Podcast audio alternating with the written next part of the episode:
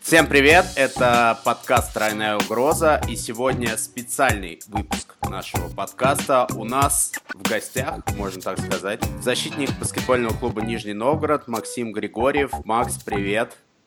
Привет. Как у тебя дела, чем ты занимаешься? Хорошо, вот потренировался только. Отлично. А мы анонсировали в седьмом выпуске нашего подкаста общение с Максимом Григорьевым во многом этому послужило поводом травма Антона Покрашова, но в принципе, Макс сам по себе интересен. Я давно хотел с ним поговорить на тему его восстановления, потому что прошел ровно год, Макс. Я очень хорошо помню тот матч 4 ноября 2015 года с баскетбольным клубом «Нептунос» в Нижнем Новгороде, когда случилась эта злополучная твоя травма. Ты помнишь вообще тот день, ту игру? Ну, момент помню, и игру помню, там, с кем играли. Ну, дату тоже, конечно, помню, от нее там считали, сколько на восстановление время уйдет. Вот, так что все помню. Давай тогда вернемся к твоим первым ощущениям. Я уверен, что ты их в голове много раз за этот год прокручивал. Но на самом деле, когда вот произошло, ощущения не было такого, то что там порвал связки как бы было больно, но встал, походил, вот. Колено опухло, а по ощущениям думал, что просто растяжение. Угу. Но вот на следующий день из Германии прислали ответ, то, что крест порван. Тебе, очевидно, неприятно будет рассказывать эту историю. Давай ее короткую версию про то, почему пришлось тебе делать две операции, что произошло с первой. Если есть у тебя какая-то, наверное, версия, которую ты уже много раз рассказывал кому-то мало знакомому, что все-таки ну, произошло? В общем, в общем, так, я получил травму, через неделю прооперировался. Там э, непонятно, в принципе, каким образом, ну, непонятно каким, и уже никак не узнаешь, каким образом попала инфекция в колено.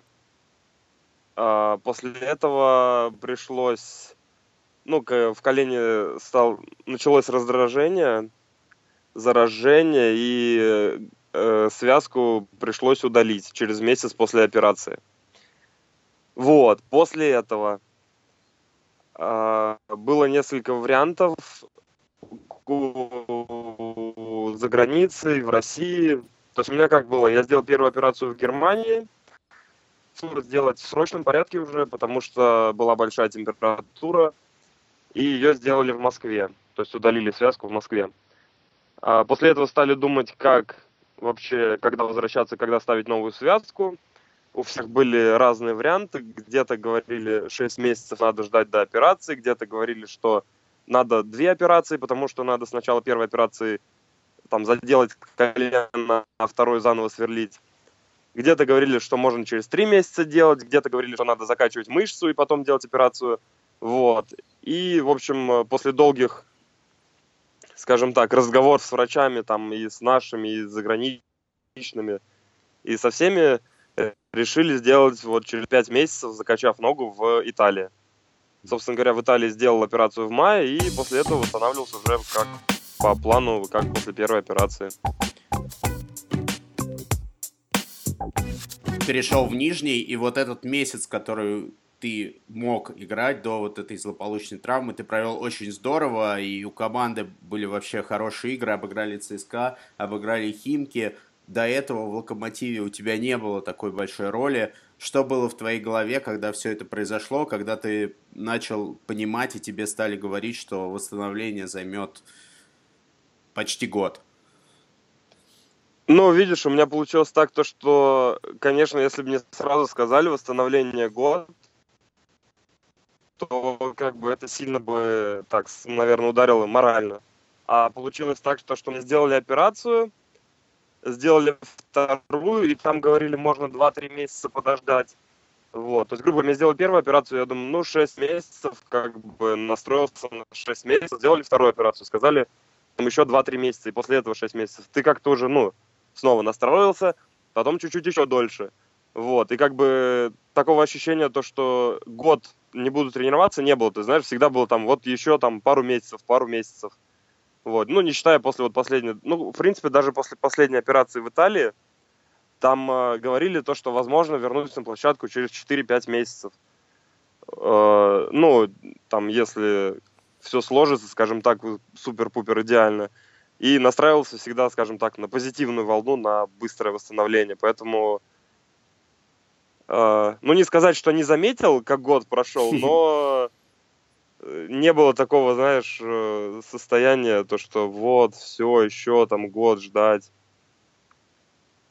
Ну, это здорово. Расскажи, что э, мотивировало тебя и что заставляло не опускать руки, помимо того, что ты, конечно, сам очень позитивный человек и получаешь наслаждение от процесса, но вот от этого процесса я видел, что тебе порой было очень тяжело получать наслаждение. Ну, было, скажем так, знаешь, было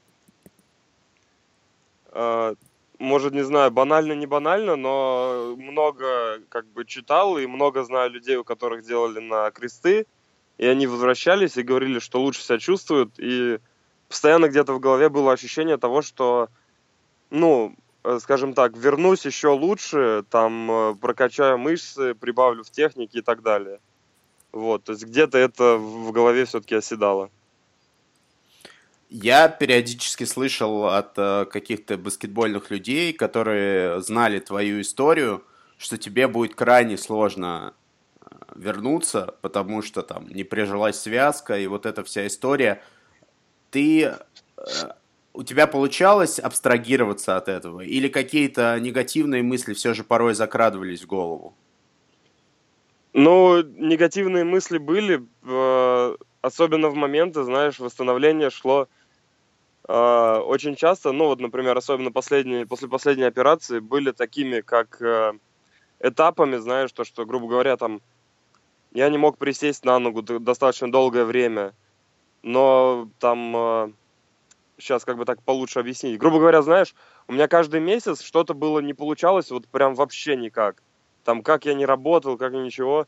Вот. И это как-то угнетало, но потом в один прекрасный момент ты оп, и знаешь, такого не было постепенного набирания, там не мог, не мог, не мог присесть, потом опа, присел, и, скажем так, после этого сразу такой скачок и в настроении, знаешь, то, что, типа, вот уже могу и так могу, и так могу, вот, и это как-то, скажем так, продвигало мое восстановление.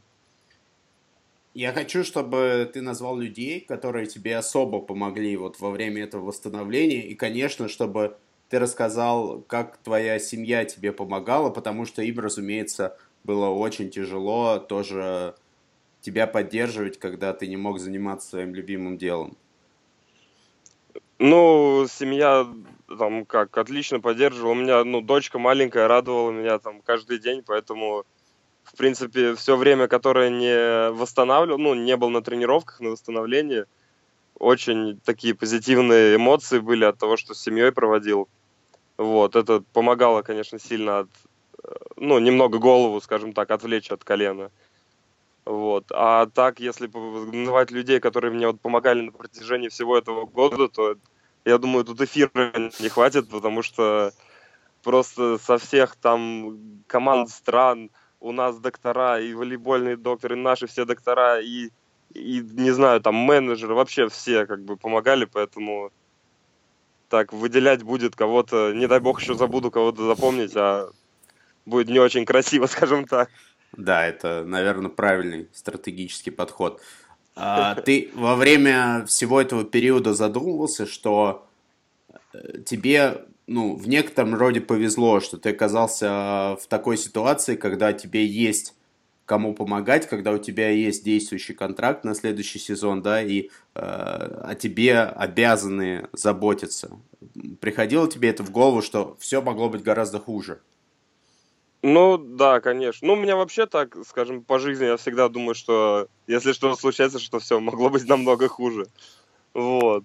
То есть, и после даже, когда мне сказали, что связка не прижилась и надо ее удалять, вот, потом узнал то, что там чуть ли не ногу можно было с, с таким, если еще там запустить на, на неделю, грубо говоря, ногу можно было удалить.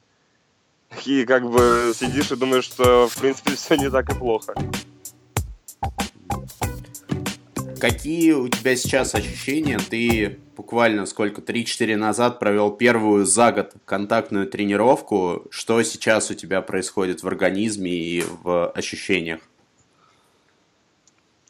Ну, так, очень позитивные эмоции, скажем так, всю тренировку на такой эйфории провел там аэрболов бросил, и, и забил треху, и аэрболов бросил, и потерял, и... Да, я, я тебя, да, я тебя прерву, просто расскажу, как мне описывал твою первую тренировку Артур Шталберц, главный тренер Нижнего. Я спросил, как Макс себя проявил на первой тренировке, и он сказал, ну, после первых его бросков вообще не было никакого звука в зале, была полная тишина, потому что мяч не задел конструкции, но потом вроде все стало нормально. Ну, как бы, знаешь, и на первой тренировке даже вот несмотря там аэрбола бросил, потерял, все равно удовольствие огромное получаешь, потому что год не играл, а, скажем так, очень хотелось. У тебя есть какие-то опасения во время движений, связанные с коленом?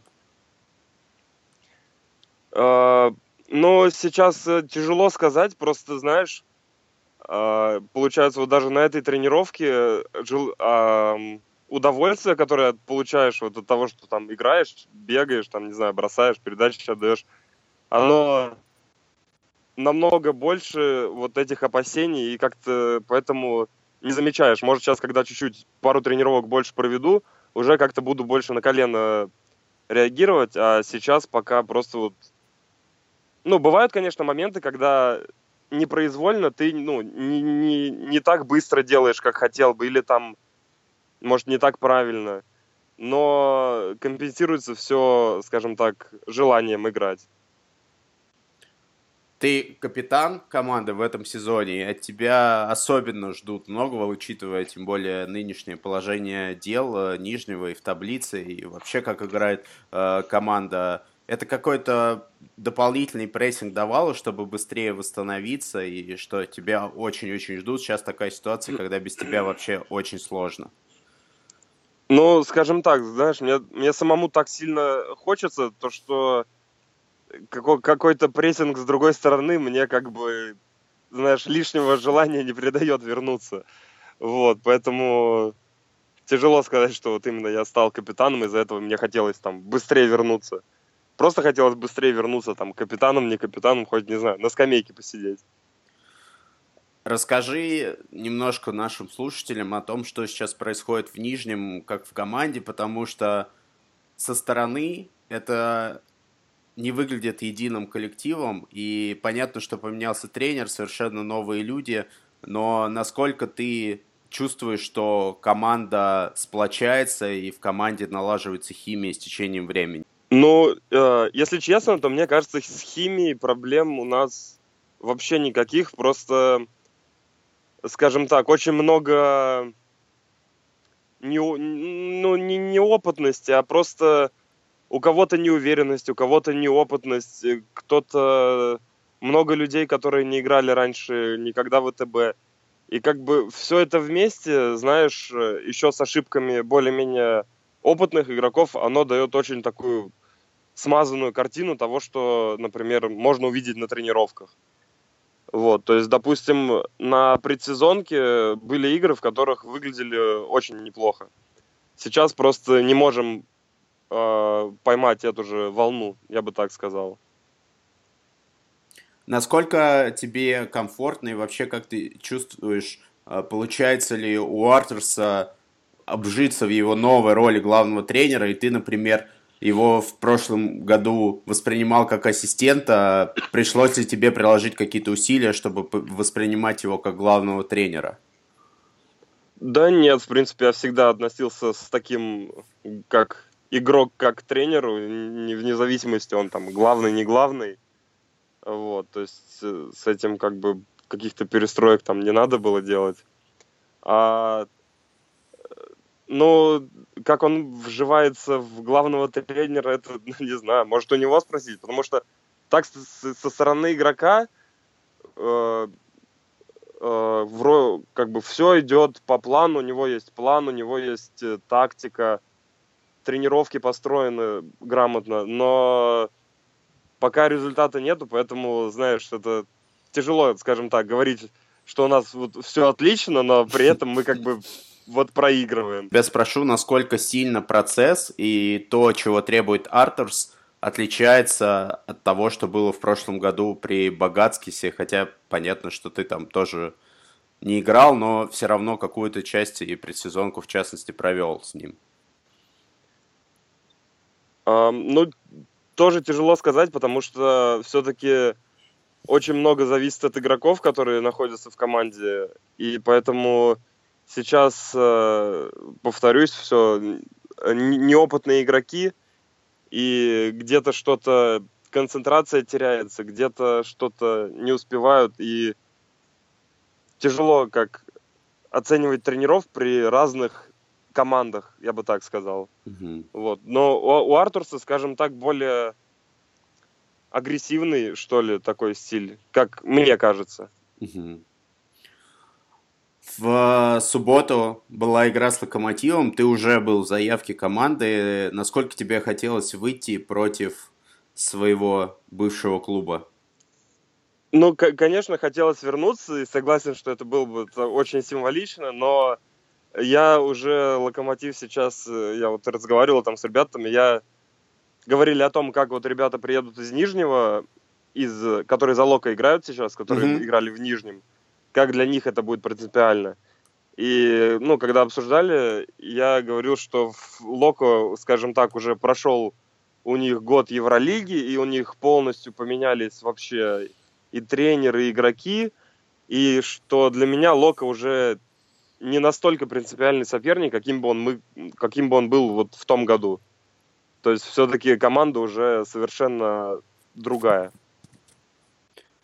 Но э, если вернуться к Нижнему, то получается, что э, за это время э, этот клуб наверняка стал для тебя э, уже родным, Уч- несмотря на то, что ты не играл, но я вижу, как на тебя реагируют болельщики, и у тебя как-то очень быстро получилось наладить с ними контакт, э, чего не так часто увидишь в исполнении новичков. Как тебе кажется, за счет чего это произошло? Да, даже не знаю, я просто дружелюбный. Вот. Ну, не знаю, тяжело сказать. Нижний, на самом деле, сейчас таким родным стал. Тем более, что я весь год тут провел, то есть летом никуда не уезжал, там, может, на пару недель там на операцию, на восстановление, всегда в Нижний возвращался, здесь тренировался. Вот, уже и город знаю, и, и людей знаю, в общем, ну... в Краснодаре я год, год подряд ни разу не проводил. Э, мы с тобой, когда ты приехал из Краснодара, много жаловались друг другу на отсутствие пиццы Папа Джонс в Нижнем, которую мы так любили в Краснодаре. Ну, ты любил в Краснодаре, и я люблю в Москве по-прежнему, и периодически в Краснодаре с друзьями туда хожу. А что для тебя заменило Папа Джонс? Вроде про восстановление договаривались поговорить, а тут... Но это а часть восстановления, Макс. Слушай, пиц, пицца и бургеры — это важнейшая часть восстановления. Но да как бы нет такого, скажем так, такого одного места, куда бы я постоянно ходил. Вот. Но вот с семьей, там, с женой, с ребенком часто выбираемся с, всегда в новые рестораны посмотреть, попробовать. Э, вот недавно были в Хурма, называется, очень такой неплохой ресторан в верхней части города. Так, ну ты, я насколько понял, сейчас бургеров каких-то ждешь. В месте, где, видимо, я еще не был, оно какое-то новое, вероятно. Да, ну тут бургерные тоже открываются, так э, все узнаю, что вот новое там открылось, новое там. Конечно, хочется попробовать иногда, побаловать, скажем так, себя бургерами. Ну что за место-то, можно сказать смело. У нас тут а, вообще никакой сейчас, цензуры. Сейчас э, вот э, поехал в бургерную, которая называется Мич, который мне посоветовал Евгений Бабурин. Ничего себе. Евгений Бабурин тоже продолжает следить за заведениями Нижнего Новгорода. Круто. А, а, расскажи, как а, твое главное жизненное увлечение настольными играми? Наверняка у тебя было вообще за этот год куча, куча времени просто, чтобы стать специалистом а, в этом вопросе. Можно ли сказать, что ты еще больше в него погрузился? Э, ну, нет, не могу. Даже как-то менее, менее, я бы сказал, погрузился. э, начал, э, ну, так больше по всему подряд там начал в Ютубе там смотреть некоторые ролики, скажем так. Вот. А, так, э, танцами начал, ну, не то, что начал танцы смотреть, как раньше вот увлекался, но как бы настольные игры, там, если есть время, то играем. Я просто хотел рассказать историю, как э, вскоре после того, как ты получил травму и ходил э, грустный и такой немного притушенный, скажем так. Показал игру, после которой я стал желанным гостем вообще в любой компании. Потому... Как называется эта игра, где нужно ассоциации угадывать? Помнишь, ты играл с нами? Где слова? Да. Код, кодовые имена, там да, да, да, да. называется.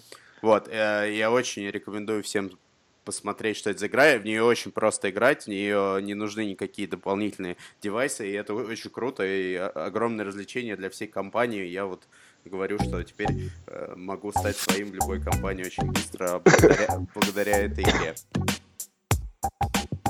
Спасибо большое, Макс, тебе за твое время. И я так понимаю, что мы тебя уже увидим вот в среду, примерно тогда же, когда мы выложим, наверное, этот выпуск подкаста, да? Можно ждать. Круто, круто. Очень, очень э, долгожданный момент. И это будет подумал, что это будет 4 ноября, но это будет 2 ноября. В итоге неровно год у тебя будет пропущенный, но мы тебе желаем, чтобы никогда больше с тобой в жизни такого не происходило, вообще ни с кем в жизни такого не происходило. Спасибо и пока. Спасибо, давай, пока.